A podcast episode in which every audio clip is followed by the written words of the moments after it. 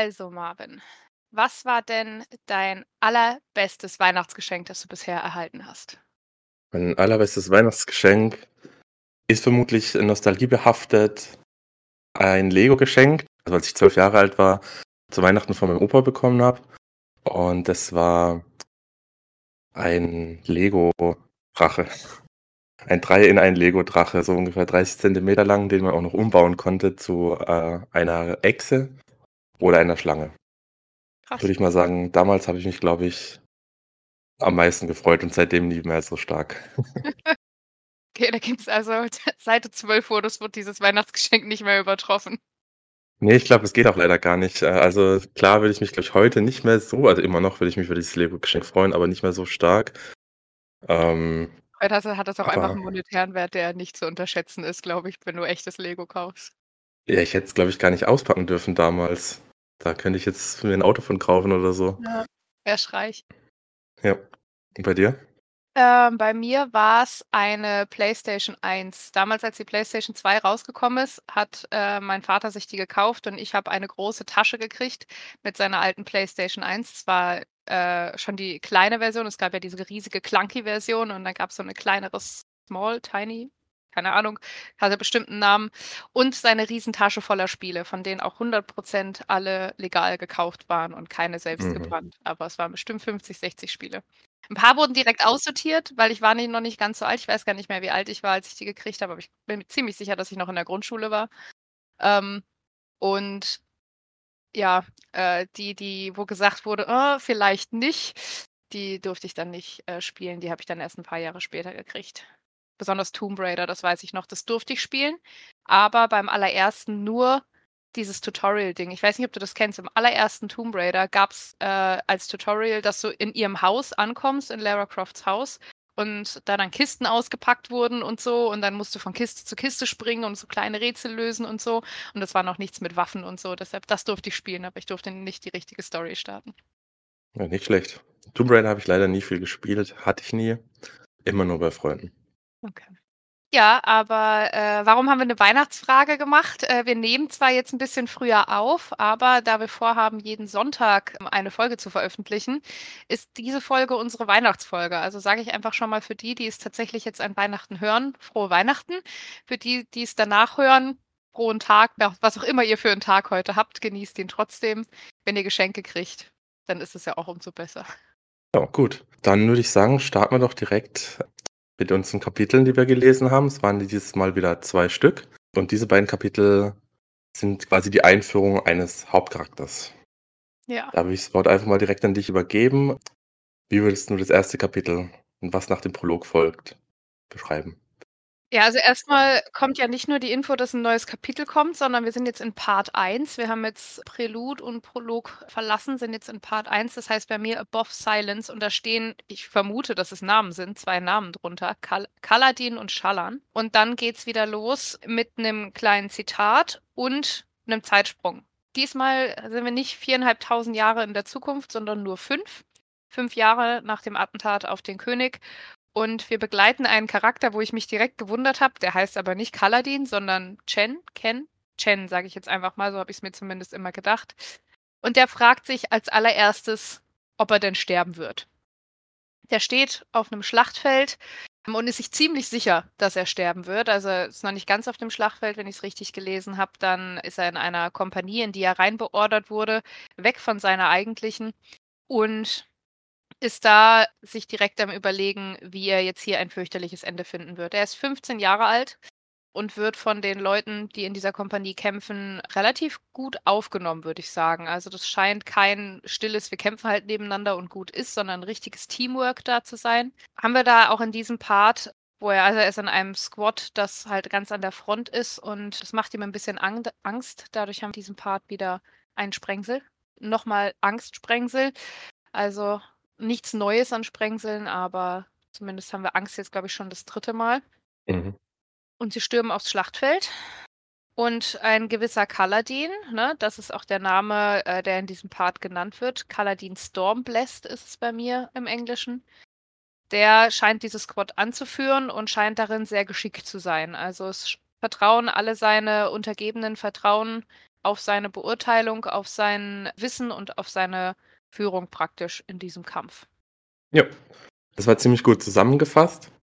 Das Interessante an dem Kapitel, eigentlich direkt das erste, was mir auch nochmal ins Auge gesprungen ist, man gar nicht aus der Perspektive von dem vermeintlichen Hauptcharakter das erstmal erlebt. Ich meine, die Namen, die am Anfang stehen, Kaladin und Shalan, das sind natürlich die Charaktere, um die es in, diesen, in diesem Teil des Buchs gehen wird.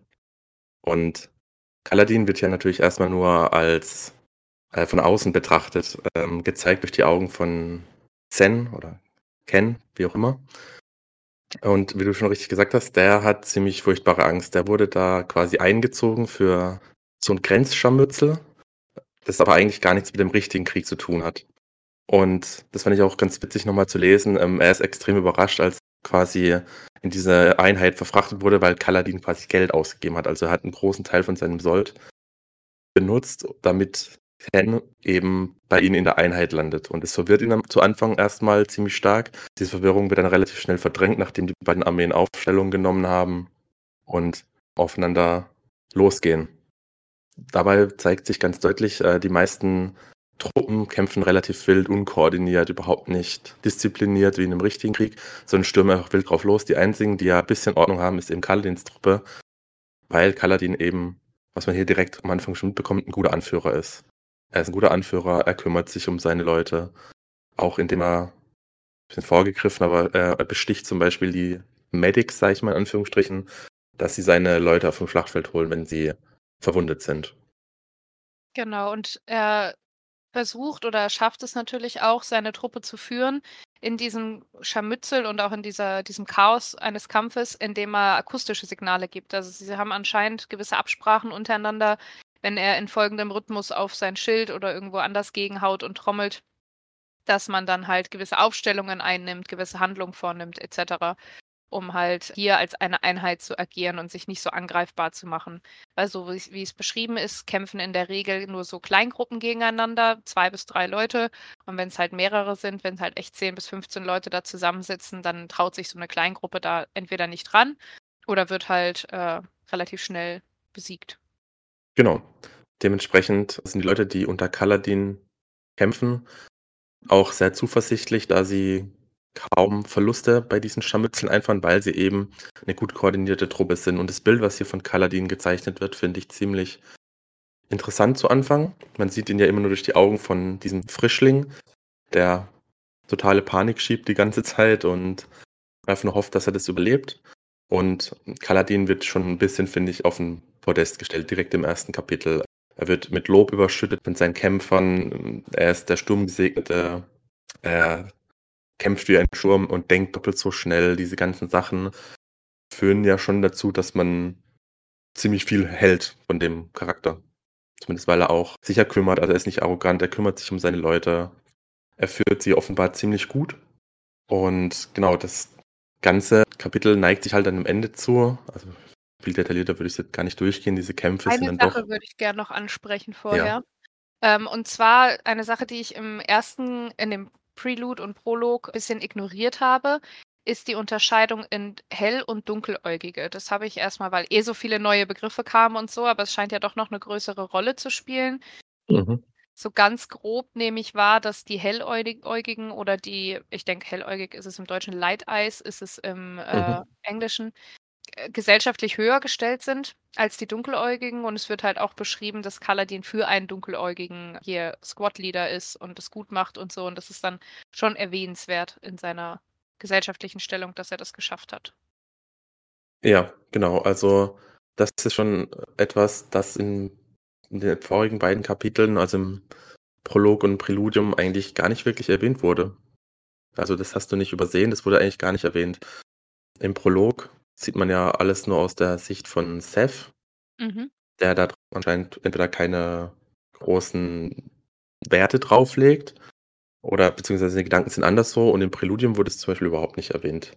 Das scheint so ein kulturelles Ding zu sein, das sich hier gerade in dem Bereich, wo wir uns befinden, also bei den Aleti, Mhm. ja, das ist auf jeden Fall eine wichtige Sache. Ach so, richtig gesehen. Ja. Genau, du wolltest sagen, der, das Ende des Kampfes. Jens Befürchtungen werden so 'n bisschen wahr. Genau, irgendwie schafft er sich natürlich durch den ganzen Tumult von seiner Truppe zu trennen und sieht sich plötzlich, äh, 'n paar Feinden gegenüber und anstatt wegzurennen, greift er an, was vielleicht mutig, aber auch ziemlich doof war. Wird ziemlich schnell niedergestreckt und kurz bevor quasi der Todesstoß ihn erreicht, ist aber Kaladin schon da zur Stelle und verteidigt ihn, rettet ihm damit das Leben und vertreibt die Angreifer. Auch interessant fand ich, dass die Einstellung von Kaladin 'n bisschen auf seine Männer abzufärben scheint, denn es ist so nur 'n kleiner Nebensatz, aber als dieser letzte Soldat, der sich, nachdem Kaladin eingegriffen hat, noch mal bewegt und der, ich sage mal, zweite Hauptmann, Dalet hieß er, dann dazukommt, tötet er ihn nicht, sondern stößt ihn nur mit seinem Schild zur Seite, sodass er sich aufrappeln und fliehen kann. Also, finde ich, das war noch mal so 'n Nebensatz, der für mich tatsächlich noch mal richtig viel gezeigt hat, dass Kaladin wirklich 'ne Führungsfigur ist. Ja. Kurz danach kommt auch meine Lieblingsstelle für dieses Kapitel. Und zwar ist es der Satz, wo Chen erzählt, warum er nicht abgehauen ist, als er von dieser Gruppe von gegnerischen Kämpfern angegriffen wird.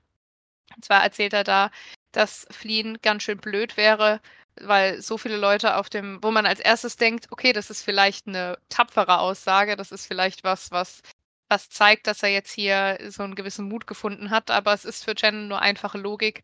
Wenn so viele Verwundete auf dem Feld liegen, warum sollte er glauben, dass die Medics zu ihm kommen? Und dann kommt aber die Info, die du auch schon erwählt erwähnt hast, dass Dalet ihm dann sagt, dass Kaladin diese Medics besticht, dass sie seinen Squad praktisch raustragen bevorzugt. Ja, zeigt auch noch mal 'n bisschen, was für 'ne Bedeutung dieser Kampf eigentlich hat. Und es wird ja auch erwähnt, Kaladins Ziel ist, zum richtigen Krieg zu kommen, und zwar zum Krieg an der zerbrochenen Ebene. Dort, wo eben seine Landsleute gegen die Paschenti kämpfen, um den Tod oder den die Ermordung von dem König zu rächen. Und was sie hier haben, ist eigentlich nur so 'n leider unbedeutendes Grenzscharmützel zwischen 2 eigentlich internen Landsleuten. Also 2 Herrscher, die da wegen irgend 'ner Grenze im Streit liegen, werfen da diese, ich sage mal, Dunkelaugen wie, na ja, Wegwerfsoldaten einfach gegeneinander, einfach nur, um sich da 'n bisschen zu profilieren. Also, ich finde, es kam schon relativ gut direkt in diesem Kapitel raus. Und Kaladins Ziel ist natürlich, da wegzukommen. Deswegen treibt er sich selbst und seine Männer so an, weil wenn sie erst mal im richtigen Krieg sind, dann sollte Disziplin herrschen und Ordnung und das ist wohl 'ne bessere Nummer als das, was sie grade haben. Ja, also, von Ordnung kann man besonders bei den umliegenden Squads, die da kämpfen, glaube ich, nicht reden, so wie's hier beschrieben wird. Dann passiert aber was, mit dem, glaube ich, die wenigsten gerechnet haben. Es kommt ein weiterer Kämpfer auf das Feld. Und zwar, wenn ich's richtig sehe, ist das einer, der eine Shardblade trägt. Genau, am Anfang kommt, äh, einer der Hellaugen, quasi 'n Offizier in 'ner normalen Rüstung. Und Zen, ähm, macht sich fast in die Hose vor Angst, dass das 'n k äh, 'n Splitterträger ist, Deutsch. Ähm, worauf ihm gesagt wird: „Ne, dass Splitterträger eigentlich nicht bei solchen Grenzscharmützeln kommen, die sind viel zu wertvoll und auch, na ja, mehr oder mehr oder weniger unbesiegbar.“ Und als dann eben, wie du grade sagst, wirklich ein Splitterträger auftaucht, der von 'nem normalen Ritter, sage ich mal, zu unterscheiden ist wie 'n Ritter von 'nem Bauernpöbel, wird's ziemlich ernst. Äh, dieser Splitterträger in vollem Panzer und Splitterklinge betritt das Schlachtfeld und Zen, der durch seine Verwundungen schon relativ viel Blut verloren hat, weiß nicht genau, was er tun soll, ist etwas desorientiert. Kaladin quasi gibt seinem Trupp das Signal zur Aufstellung und da fadet's dann natürlich raus, indem Zen das Bewusstsein verliert. Und er verliert's Bewusstsein in der Hoffnung einfach, dass Kaladin's richten wird. Da ist noch ein Satz, den ich mir markiert habe, einfach weil ich grad wieder Final Fantasy spiele. Da steht drin: „He carried a massive sword in one hand, fully as long as a man was tall.“ Und dann habe ich direkt an das Buster Sword von Cloud denken müssen. Ja. Diese Splitterklingen sind unnormal. Wir haben ja im Prolog gesehen, was so 'ne Splitterklinge anrichten kann, besonders gegen, ich sage mal, normale Kämpfer. Und ich finde auch hier ganz interessant, dass das dass die Splitterklinge in dem Fall so groß ist, weil die von oh Gott, ich habe seinen Namen, glaube ich, schon fast wieder vergessen, von dem Assassinen auf jeden Fall. Seth. Ähm, die Seth, genau. Ähm, die war ja relativ klein, oder nicht? Also, wenn ich mich recht erinnere, hat er da gesagt, er hat eine beschworen, die gar nicht so lang ist. Mhm, genau, die ist nicht so groß, also, so überdimensioniert groß, wie zum Beispiel die, die jetzt gerade nochmal beschrieben wurde. Aber die zum Beispiel vom König, als er da gekämpft hat, die war auch ziemlich groß. Also Splitterklingen sind in der Regel ziemlich riesig, wiegen aber eigentlich gar nicht so viel, wie sie müssten, wenn sie aus massivem Metall wären. Genau dazu gibt es später noch ein paar Informationen, die ich nicht vorgreifen möchte. Alles klar. Ja, dann ist jetzt natürlich die Frage, was halten wir von diesem Kapitel? Letztes Mal habe ich mit der Bewertung angefangen. Das heißt, ich würde dir diesmal den Vortritt lassen. Für Kapitel 1 aus Part 1, aus Buch 1. Was ist deine Bewertung? Also ich will jetzt nicht die ganze Zeit so hohe Bewertungen direkt am Anfang raushauen, weil äh, dann habe ich ja überhaupt keinen Spielraum. Aber ich fand es auch äh, da relativ gut. Gerade auch die Einführung eines Hauptcharakters mal aus bisschen buchstäblich anderer Sicht. Ich denke, ich gebe dem Kapitel eine 7 von 10 Sprengsel. Also, 7 von 10 für dich. Für mich sind es, denke ich, auch 7 von 10. Ich schließe mich dir da an.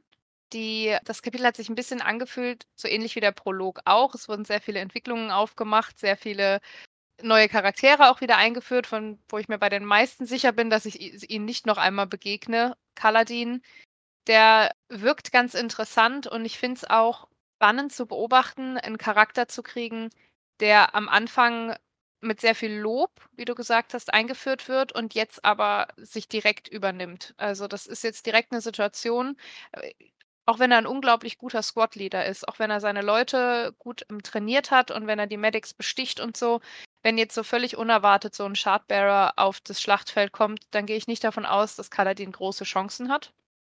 Und jetzt bin ich mal gespannt, wie es halt mit ihm weitergeht. Beziehungsweise ich weiß es jetzt ja schon, weil wir haben ja die ersten beiden Kapitel direkt gelesen, weil man hier, nachdem hier noch nicht so wirklich so viel über Kaladin sagen kann, weil er halt nur von außen beobachtet wird. Also hier sind wir uns einig, sieben von zehn. Und wir haben zwei Sprengsel. Wir haben einen Angstsprengsel und wir haben einen Schmerzenssprengsel. Ist momentan, was die Sprengsel angeht, noch nicht so positiv, muss ich sagen. Das geht. Es wird noch schlimmer. Nee, es kommen äh, hier und da auch mal ein paar schönere Sprengsel, keine Angst. Okay. Alles klar. Dann machen wir direkt weiter mit dem zweiten Kapitel, oder? Ja. Wir haben direkt wieder einen Zeitsprung. Wie soll es auch anders sein? Ich erwarte jetzt einfach, dass jedes Kapitel mit einem Zeitsprung beginnt. Ich möchte da immer drüber stehen haben, wie viel später es ist. Und wenn es nur zwei Stunden sind. Diesmal sind es allerdings acht Monate nach, diesem, nach dieser Schlacht. Und wir sehen jetzt direkt bei Kaladin, wie es ihm so geht. Und zwar ist das nicht ganz so gut.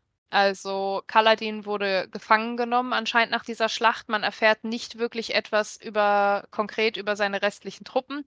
Ich denke aber, man kann mal davon ausgehen, dass die das nicht überlebt haben, dass er als Squad-Leader wahrscheinlich gefangen genommen wurde, weil er auch gewisse Fähigkeiten hat, um als Sklave genutzt zu werden. Aber besonders für den 15-jährigen unausgebildeten Chen habe ich jetzt nicht so die allergrößten Hoffnungen, muss ich ganz ehrlich gestehen. Nee, also das wird, glaube ich, wenn ich weiß nicht, wie gut es rausgekommen ist, die haben die Schlacht nicht überlebt. Der macht sich auch später im Kapitel erst, äh, macht sich auch Vorwürfe. Er ist leider der Einzige, der da rausgeschafft hat. Kaladin wird transportiert mit anderen Sklaven gemeinsam. Das wohl schon eine ganze Weile. Ihm geht es nicht ganz so gut. Sie kriegen etwas Undefinierbares zu essen. Also in der englischen Version steht einfach nur Slop drin. Also ich stelle mir das vor wie in so amerikanischen Highschool-Filmen, wenn Leute in der Cafeteria anstehen und dann macht so eine richtig unmotivierte Mitarbeiterin so einen Flatsch irgendwas undefinierbaren Brei auf das Tablett. Genauso stelle ich mir das vor. Was er da kriegt, in Realität ist wahrscheinlich sowas wie Haferbrei oder sowas, nahrhaft, aber billig. Und die anderen Sklaven um ihn herum, die sind interessiert an ihm. Paladin hat einen gewissen Ruf sich in den letzten acht Monaten erarbeitet. Er ist anscheinend, mehrere Fluchtversuche hat er anscheinend gestartet. Keinen davon hat er wirklich durchziehen können, weil er sitzt ja immer noch in Gefangenschaft als Sklave in diesem Waggon. Und das Erste, was passiert, ist, dass ein anderer Sklave ihn approacht, auf ihn zugeht und ihm seine halbe Essensration anbietet im Austausch dafür, dass Kaladin ihn auf der nächsten Flucht mitnimmt. Kaladin tut es ab aus mehreren Gründen. Wie ich gesagt habe, seine Fluchtversuche waren bisher nicht dauerhaft von Erfolg gekrönt. Und außerdem, selbst wenn er einen erfolgreichen machen würde, wenn der Sklave nur seine halbe Ration isst die ganze Zeit, dann schafft er es nicht, da mitzukommen. Was man auch daran merkt, dass hier auch die nächsten Sprengsel sind. Also es gibt einen Windsprengsel, über den müssen wir uns gleich noch unterhalten, die finde ich ganz interessant. Und es gibt einen Hungersprengsel, der um den Sklaven praktisch herumturnt, der seine halbe Ration abgeben möchte. Genau. Wie du gesagt hast, äh, Kaladin lehnt dieses Angebot des Mitsklaven ähm, kategorisch ab. Nicht nur, weil es nicht funktionieren würde, weil er eben zu schwach wäre, um bei einer Flucht äh, überhaupt mithalten zu können. Und weil er eben diese Fluchten, die er da geplant hat, die waren nämlich alles andere von als Erfolg gekrönt. Eher das Gegenteil war der Fall. Später kommt er nochmals auf diesen Gedanken zurück und viele von diesen Sklaven, die mit ihm geflohen sind, und einmal hat er sogar regelrechten Aufstand angezettelt, die haben es leider nicht überlebt. Er selber hat es zwar überlebt, aber neben seinem, also Sklaven sind ja gebrandmarkt durch Glühen an der Stirn. Mhm. In welchem Bereich oder ich sag mal, in welchem Herzogtum sie, oder Großprinzentum heißt es eigentlich bei den Aleti, die zum Sklaven gemacht wurden, haben sie dementsprechend die Glyphen auf der Stirn. Und er Kaladin hat sogar noch eine weitere bekommen, das Schasch. Das bedeutet so viel wie gefährlich. Und nachdem er eben, glaube ich, diesen Aufstand angezettelt hat und mehrere Fluchtversuche durchgeführt hat, hat er das noch eingebrannt bekommen. Und die Kombination aus all dem, dieser weiteren schmerzenden Brandnarbe auf der Stirn, die Leben, die er durch seine durch sein Versagen, sage ich mal, äh, als Kommandant, durch sein Versagen bei den Fluchten eingebüßt hat, haben ihn mehr oder weniger, naja, gebrochen. Ein bisschen, er will nicht mehr so richtig kämpfen, er ist sich des Ganzen müde, er will eigentlich, er versucht sich ein bisschen abzufinden mit seiner Situation, er versucht sich nur ein bisschen seine mentale Stabilität gerade aufrechtzuerhalten. Und dementsprechend hat er keine weitere Flucht mehr geplant. Genau, was ihm aber dennoch quasi immer wieder auffällt, ist, dass einer von den Leuten, mit denen er eingesperrt ist, von den Sklaven, ziemlich einen Husten hat. Immer mal wieder fängt dieser eine an zu husten und dann hört man halt durch den inneren Monolog von Kaladin, dass er das erkennt. Er erkennt diese Krankheit als irgendeine Art von komischem Husten und weiß also im Inneren auch direkt, wie man das behandeln würde. Fand ich auch sehr interessant beim ersten Mal und jetzt wieder. Woher weiß er das so genau? Ich meine, er ist eigentlich Kommandant, er ist wohl irgendwie so Tausendsasser. Er kann kämpfen, er kann führen. Ja, anscheinend ist er auch noch ausgebildet in Medizin. Genau, und diese Ausbildung zeigt sich auch noch auf andere Art und Weise in diesem Kapitel. Und zwar hat er in einem unbeobachteten Moment eine Pflanze entdeckt, die ein potentes Gift enthält. Wenn man die Blätter trocknet und hat sich davon ein paar Blätter geschnappt und ist dabei, die praktisch versteckt an seinem Körper zu trocknen, um die unter Umständen dem Sklavenhalter ins Getränk zu mischen, falls es denn vonnöten sein sollte, falls er eine Gelegenheit hat, falls es eine gute Idee ist. Also er hat sie erstmal genommen, er war sich am Anfang selber nicht sicher, warum er diese Blätter mitgenommen hat, weil er eigentlich selber auch gesagt hat, er hat den Willen zu kämpfen so ein bisschen verloren, aber er vermutet, dass es einfach der Instinkt war, eine Waffe, egal welche Art, sich zu schnappen und hat sie jetzt erstmal bei sich.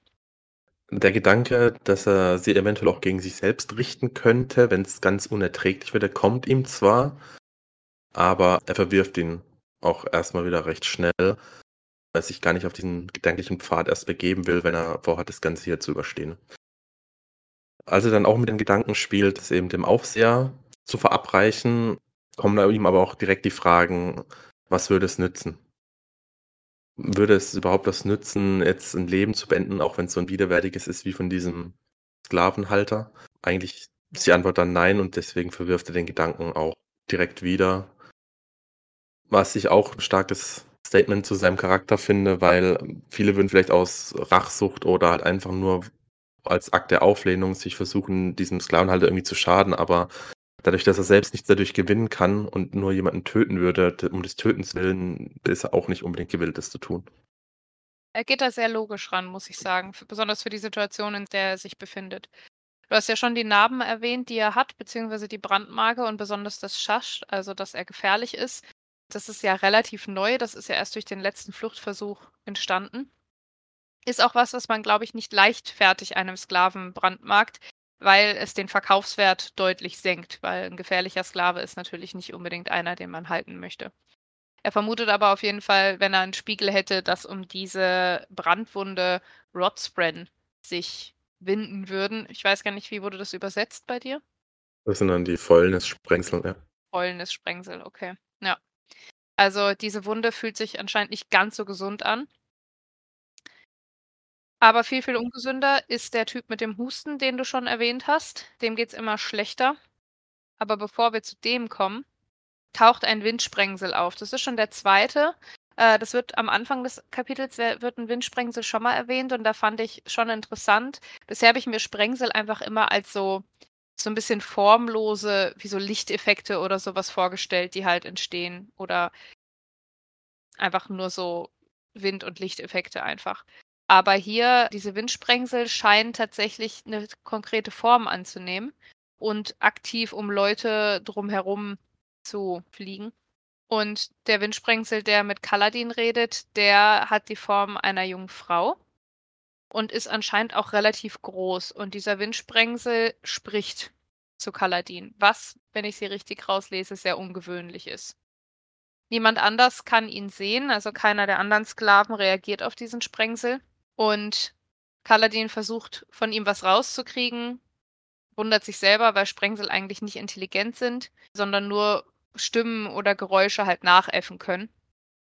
Aber er kriegt keine wirkliche klare Antwort. Er glaubt eher, dass er verrückt geworden ist.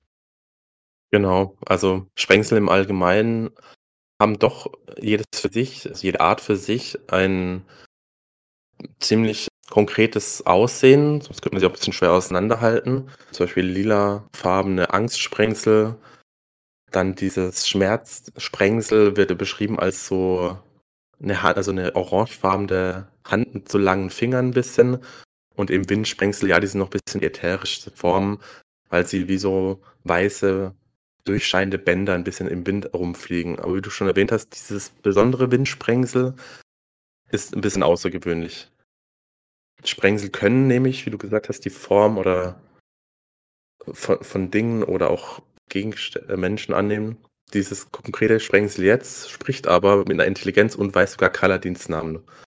Was ihn halt natürlich in helle Aufregung versetzt, weil von sowas hat er noch nie gehört und sowas hat man auch bisher noch nicht gesehen. Ja, es scheint da auch so eine Art Charakter zu haben. Es, es reißt Witze ein bisschen, zumindest finde ich, hat es eine humorvolle Art, mhm. sich auszudrücken ab und zu. Und auf die Frage eben, woher es den Namen kennt, oder was es genau eigentlich von ihm will, kann es selber gar nicht sagen. Was er weiß nur, dass oder das, das Sprengsel weiß nur, dass es zu Kaladin muss. Genau. Und das mit dem Namen ist auch insofern interessant. Die Sprengsel, Windsprengsel und auch Flusssprengsel werden hier erwähnt, auch wenn wir keinen sehen. Die können ja die Stimmen nachahmen. Aber da Kaladin bisher niemandem seinen Namen gesagt hat, ist es natürlich sehr schwer, da etwas nachzuahmen, was seinen Namen enthält. Oder überhaupt, dass jemand das Wissen hat, dass es sein Name ist.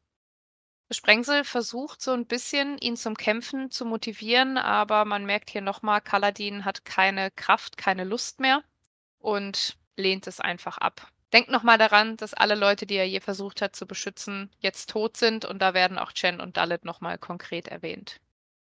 Ein Name, der auch immer mal wieder erwähnt wurde in diesen inneren Monologen, ist äh, Tien. Mhm. Den Namen könnte man sich merken. Kann ich schon mal verraten. Ist relativ witzig. Ein Charakter sein, der nochmal wichtig wird. Das ist eventuell ein Charakter, der nochmal wichtig werden wird. Und da äh, bei dieser Aufzählung Kaladin seine inneren Verluste durchgeht, ähm, steht dieser Name auch immer an erster Stelle dabei. Als kleiner Tipp. Da achte ich ein bisschen drauf. Da bin ich ganz dankbar für so Tipps, weil es wird mit Namen sehr um sich geworfen. Auch wenn ich erwähnen muss, dass es bisher noch glaube ich, keine Frau gab, die einen Namen hatte. Ne? Also es gab immer nur ein paar Tänzerinnen, es gab den Sprengsel, aber es gab bisher noch keine Frau. Und ich glaube, schon auf jeden Fall schon mehr Männer, als ich jetzt auflisten könnte. Finde ich einfach nur mal kurz. Ja, wird, wird besser, kann ich versprechen. Alles klar. Das Windsprengsel, da bleibt Kaladin noch der Antwort schuldig, woher er seinen Namen kennt. Und als sie dann anhalten in dieser Karawane und der Aufseher mit seinen, ich sag mal, bezahlten Söldnern Lagerfeuer entzündet und die Wasserkelle rumgereicht wird, wird dieses Husten von diesem Mitgefangenen von Kaladin eben auch vom Aufseher bemerkt. Und der Aufseher schickt seinen Prügelknabe rein, um den zu holen. Und in dem Moment rafft Kaladin sich nochmal ein bisschen auf und sagt dem Aufseher oder brüllt ihn mehr oder weniger an, dass er dass man diesen Mann retten kann. Das Einzige, was er braucht, eigentlich 'n bisschen Wasser und optional 'n bisschen Zucker genügen würde, um diesen Menschen zu retten. Und der Aufseher reagiert im ersten Moment gar nicht drauf, lässt den Mitgefangenen rausholen und führt ihn zum Wasserfass.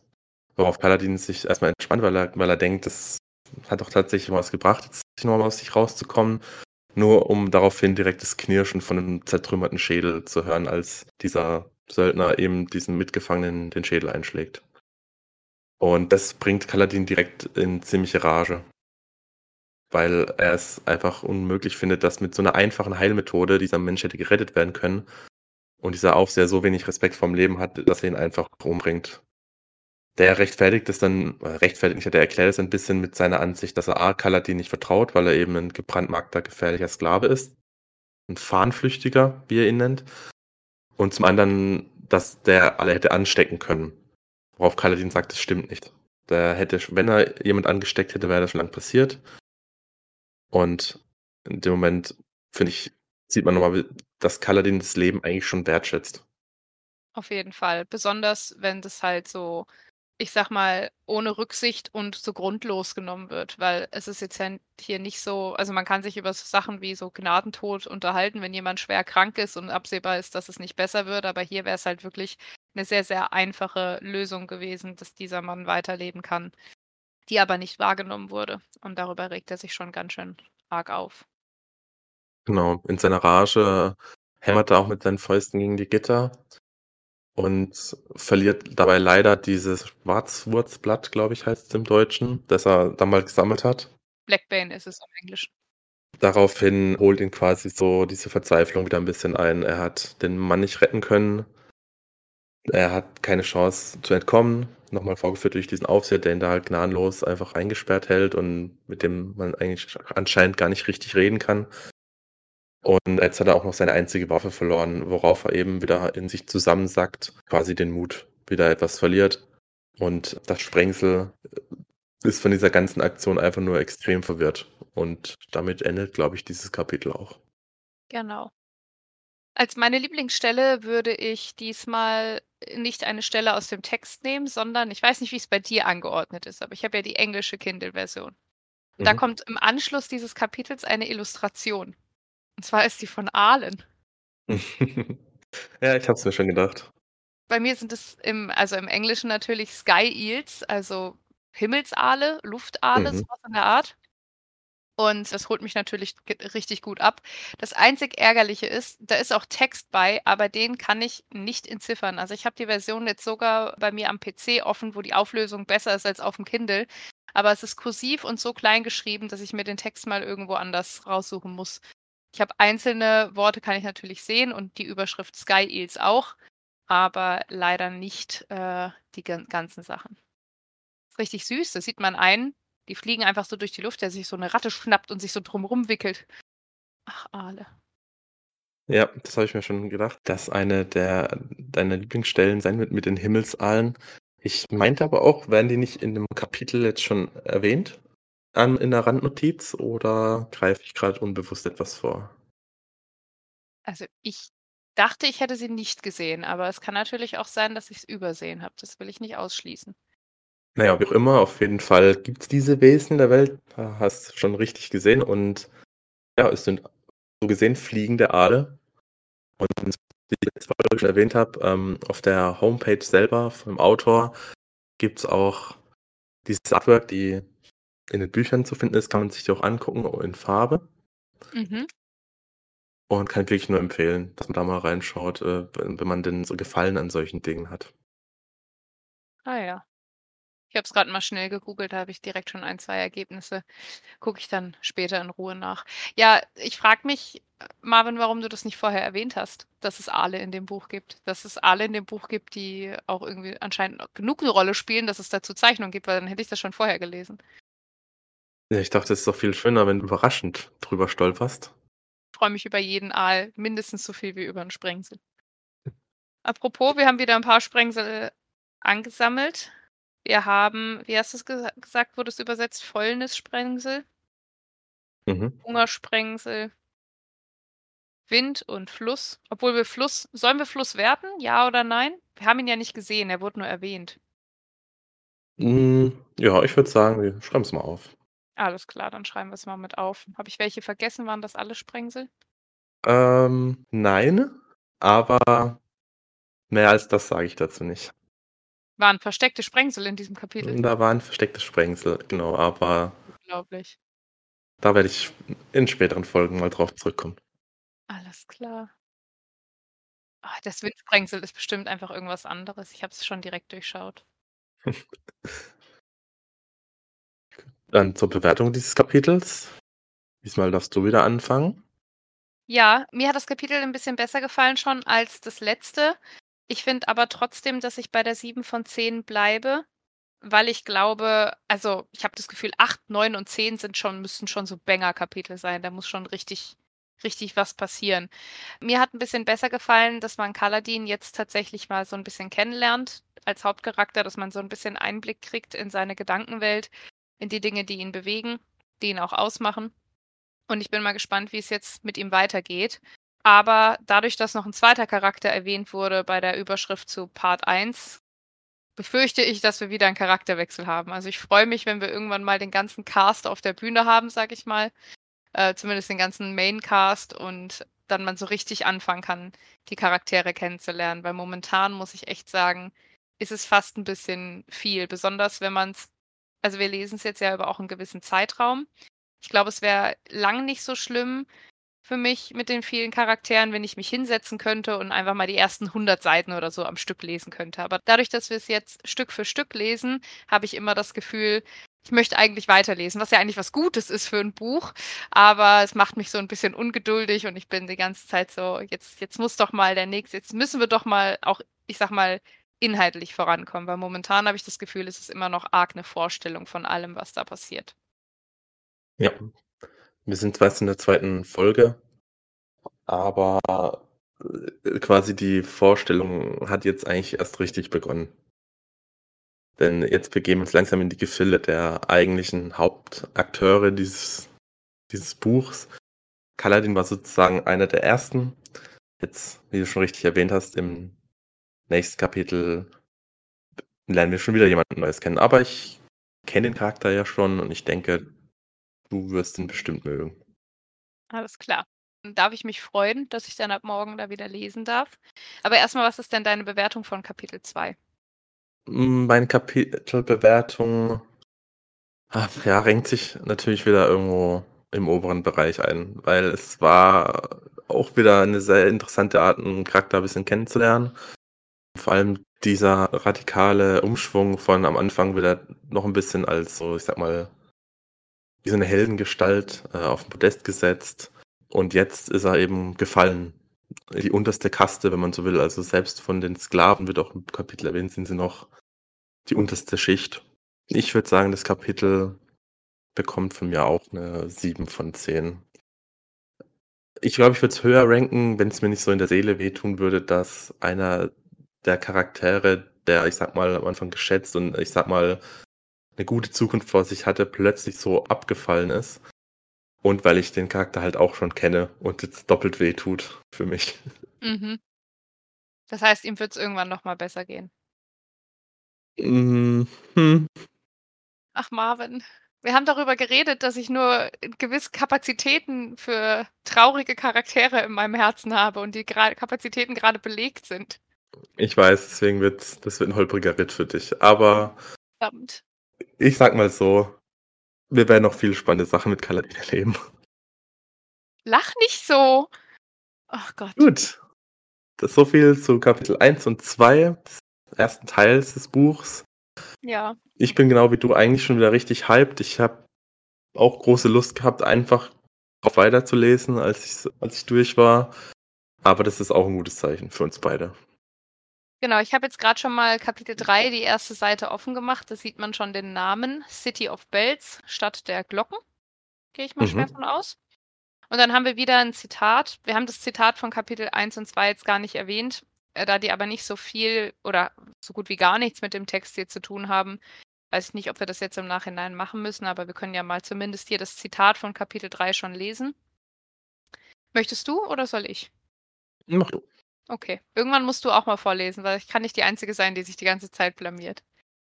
A man stood on a cliffside and watched his homeland fall into dust. The waters surged beneath, so far beneath, and he heard a child crying. They were his own tears. Collected on the 4th of Tanates, year 1171, 30 seconds before death. Subject was a cobbler of some renown. Ja, das ist was auf jeden Fall, was sich bei den Zitaten durchzieht. Ne? Das sind alles Sprüche von Leuten kurz bevor sie gestorben sind, so sekundenweise bevor sie gestorben sind.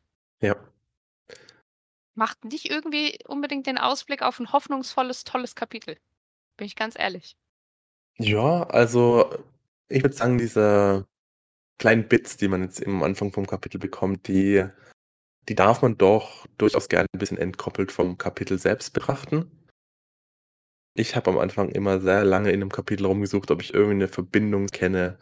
Habe ich nicht entdeckt. Wenn es eins gibt, erleuchtet mich gerne da draußen und vielleicht bin ich uns blöd, selbst nach dem Reread das zu sehen, aber ich glaube, das sind eher so, so kleine mysteriöse Häppchen am Anfang von einem Kapitel, die nochmal auf etwas hinter dem Kapitel hindeuten. Vielleicht können wir die irgendwann alle nochmal angucken und irgendwie zuordnen. Aber momentan sind es auch so viele Namen und Daten und Fourth of Tanates. Ist es ein Monat? Ist es eine Woche? Ist es, was weiß ich. Vielleicht kommt uns dann noch ein Sinn. Oder jemand weiß tatsächlich besser Bescheid als wir. Dazu vielleicht, wir haben das ja auch in der letzten Folge schon mal erwähnt, man soll uns gerne kontaktieren, wenn man möchte, wenn man Fragen hat, wenn man Anmerkungen hat, wenn man uns einfach nur sagen möchte, hey, hier hört euch jemand, der euch nicht schon irgendwie vorher kennt. Wie erreicht man uns? Ich werde es, denke ich, auch in Folgenbeschreibungen und so machen, aber ich glaube, das einzige Social Media, was wir gerade haben, ist ein Instagram-Account. Einfach weil wir beide nicht so riesen Social Media Menschen sind. Und dementsprechend haben wir gesagt, wir überladen uns jetzt mal nicht. Wir brauchen keinen Twitter oder X, wie das jetzt heutzutage heißt, Account. Mhm. Ähm, ich persönlich habe eigentlich nur einen Tumblr-Account. Also ich bin aus allem Social Media sehr, sehr raus. Ich glaube, ich habe irgendwo noch einen alten Facebook-Account, den ich aber seit, wo ich mich seit sieben Jahren nicht mehr eingeloggt habe oder sowas. Nee, also den Berg an Geburtstagsglückwünschen will ich gar nicht sehen, falls ich mir da jemals wieder entscheiden würde, ein, mich einzuloggen. Ja. Deshalb, wir haben uns auf Instagram erstmal geeinigt und darüber sind wir dann auf jeden Fall auch erreichbar, auch einfach dem Namen wie der Podcast auch Labersprengsel. Gut. Das war Kapitel 1 und 2. Einführung von Kaladin, dem Sturmgesegneten. Nächsten Sonntag geht es dann weiter mit Schallan. Dann würde ich sagen, können wir uns hier verabschieden. Oder? Und wir wünschen euch nochmal frohe Weihnachten auf jeden Fall. Genießt das Fest, falls ihr es denn feiert. Und wir sehen uns dann oder hören uns dann an Silvester wieder. Tschüss. Bis nächste Woche.